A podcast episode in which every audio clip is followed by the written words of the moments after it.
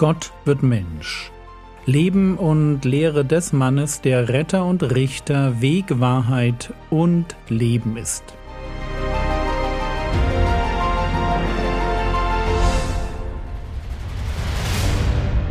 Episode 163 Ein Messias nach Gottes Sinn Teil 3 Wir sind dabei, uns ein Bild von dem Messias zu machen, so wie Gott ihn sieht. Und wir wollen das tun, um zu verstehen, warum der Herr Jesus es nicht will, dass seine Fans ihn übermäßig bekannt machen. Zu tun hat das mit dem Auftreten des Messias. Ich lese noch einmal Matthäus 12, die Verse 16 bis 21. Und er bedrohte sie, dass sie ihn nicht offenbar machten, damit erfüllt wurde, was durch den Propheten Jesaja geredet ist, der spricht: Siehe mein Knecht, den ich erwählt habe, mein Geliebter, an dem meine Seele Wohlgefallen gefunden hat. Ich werde meinen Geist auf ihn legen, und er wird den Nationen Recht verkünden. Er wird nicht streiten noch schreien, noch wird jemand seine Stimme auf den Straßen hören.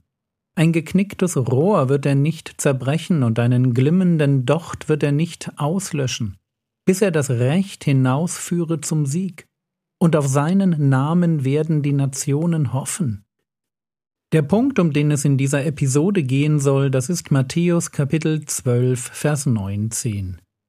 Er wird nicht streiten noch schreien, noch wird jemand seine Stimme auf den Straßen hören. Jesaja formuliert ganz ähnlich in Jesaja 42, Vers 2: Er wird nicht schreien und die Stimme nicht erheben und seine Stimme nicht hören lassen auf der Straße. Das heißt, der Messias wird allen Völkern Recht verkünden, aber er wird es leise tun.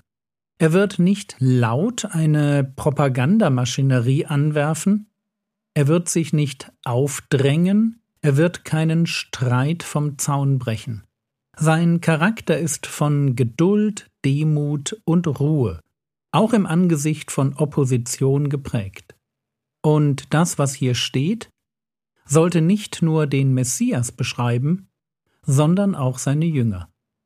Das Projekt Christentum ist immer dann zum Scheitern verurteilt, wenn es auf eine aggressive, laute und propagandistische Weise daherkommt.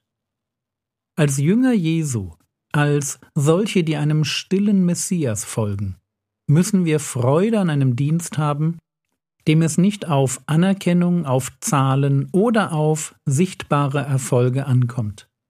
Popularität darf uns nicht wichtig werden. Und damit streichen wir nicht die Bedeutung unseres Auftrages durch, ganz im Gegenteil. Wir sind nur davon überzeugt, dass sich Streitsucht und echte Liebe nicht miteinander vertragen. Oder vielleicht sollte ich es so sagen, wir sind davon überzeugt, dass der Ansatz, den unser Herr Jesus fährt, auf lange Sicht der beste und der erfolgreichste ist. Und wenn ich das so sage, dann merke ich, wie mir die Welt eine komplett andere Sicht verkaufen will. Sei laut, sei schrill, mach auf dich aufmerksam, stell dich in den Mittelpunkt, du hast etwas zu sagen, schrei es hinaus.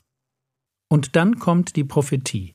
Jesaja 42, 2 er wird nicht schreien und die Stimme nicht erheben und seine Stimme nicht hören lassen auf der Straße. Und mit der Prophetie kommt die Erfüllung. Ein Messias, der Menschen bedroht, dass sie bloß niemandem von ihren Erfahrungen mit ihm erzählen. Können wir uns die Verwirrung dieser Menschen vorstellen?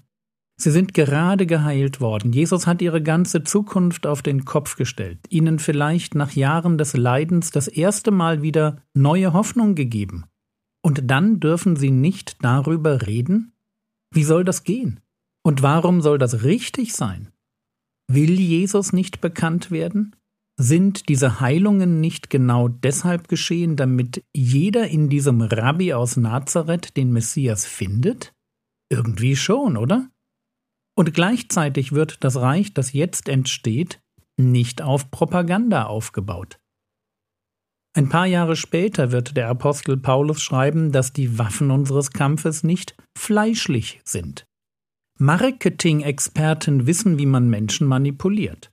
Und genau das müssen wir vermeiden. Jede Form von Manipulation, Erpressung oder Bestechung passt nicht zu einem Jünger Jesu. Als Nachfolger eines leisen Messias dürfen wir leise sein. Wir dürfen darauf vertrauen, dass Gebet wichtiger ist als wilde Kampagnen, die viel Geld verschlingen, aber schlussendlich wenig Menschen erreichen und noch weniger wirklich verändern. Jürgen, heißt das, du würdest Wunder nicht erzählen? Meine Antwort ich würde sehr zurückhaltend sein. Ich würde auf alle Fälle mit Wundern nicht werben. Ich sehe Jesus, wie er das nicht tut. Ich sehe, wie er Menschen davon abhält, ihn als Heiler bekannt zu machen. Und ich gehe einfach mal davon aus, dass er weiß, was er tut. Die messianische Strategie, um die Welt zu erobern, ist eine Strategie des unaufgeregten Werbens um Seelen. Ja, wir wünschen uns von ganzem Herzen, dass Menschen sich bekehren. Ja, wir investieren unser Leben in Gemeinde und Mission. Aber gleichzeitig wissen wir auch, dass wir Bekehrungen nicht machen können. Von den vielen Menschen, die Jesus geheilt hat, sind ganz wenige wirklich gläubig geworden. Ist das nicht schlimm und auch irgendwie merkwürdig? Warum führt eine Heilung nicht zum Glauben? Antwort weil sie es eben nicht tut. Der Mensch tickt nicht so. Ein Mensch kann Gottes Güte erfahren und doch sein Herz verhärten. Das ist ganz einfach. Und deshalb sucht Jesus mehr als einen Fan. Ich denke, viele Menschen waren damals Jesus-Fans. Aber nur ganz wenige waren bereit, sich wirklich auf Jesus als Person und auf seine Botschaft einzulassen. Die Strategie des Messias ist eine Strategie der Stille. Gott will mich nicht überrumpeln oder überwältigen, sondern er will mein Herz gewinnen. Es ist seine Liebe, mit der er mich ziehen will. Gott möchte nicht, dass ich mental vor der Wucht seiner Persönlichkeit einknicke oder vor seiner Argumentation, weil ich überfordert bin bzw. meine Ruhe haben will. Es wäre Gott ein leichtes, jeden Menschen auf diese Weise zu gewinnen.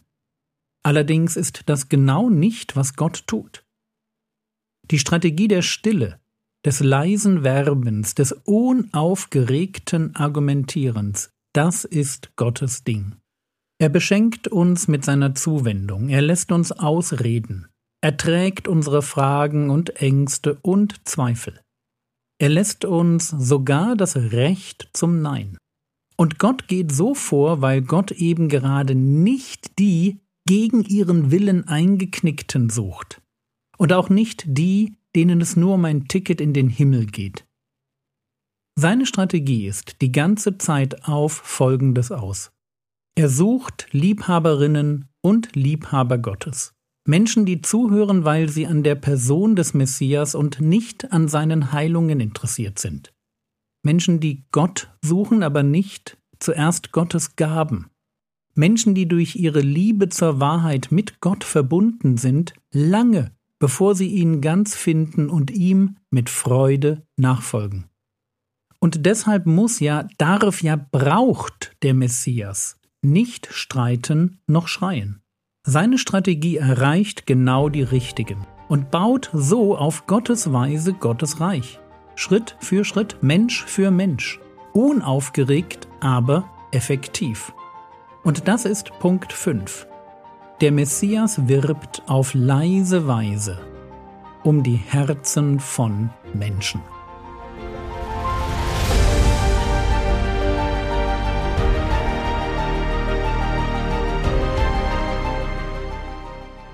Was könntest du jetzt tun? Du könntest darüber nachdenken, was in dieser Lektion für dich neu und was für dich befreiend war. Das war's für heute. Wenn du noch nicht fester Bestandteil einer bibeltreuen Gemeinde bist, dort mitarbeitest und für die Geschwister betest, dann ändere das doch. Der Herr segne dich, erfahre seine Gnade und lebe in seinem Frieden. Amen.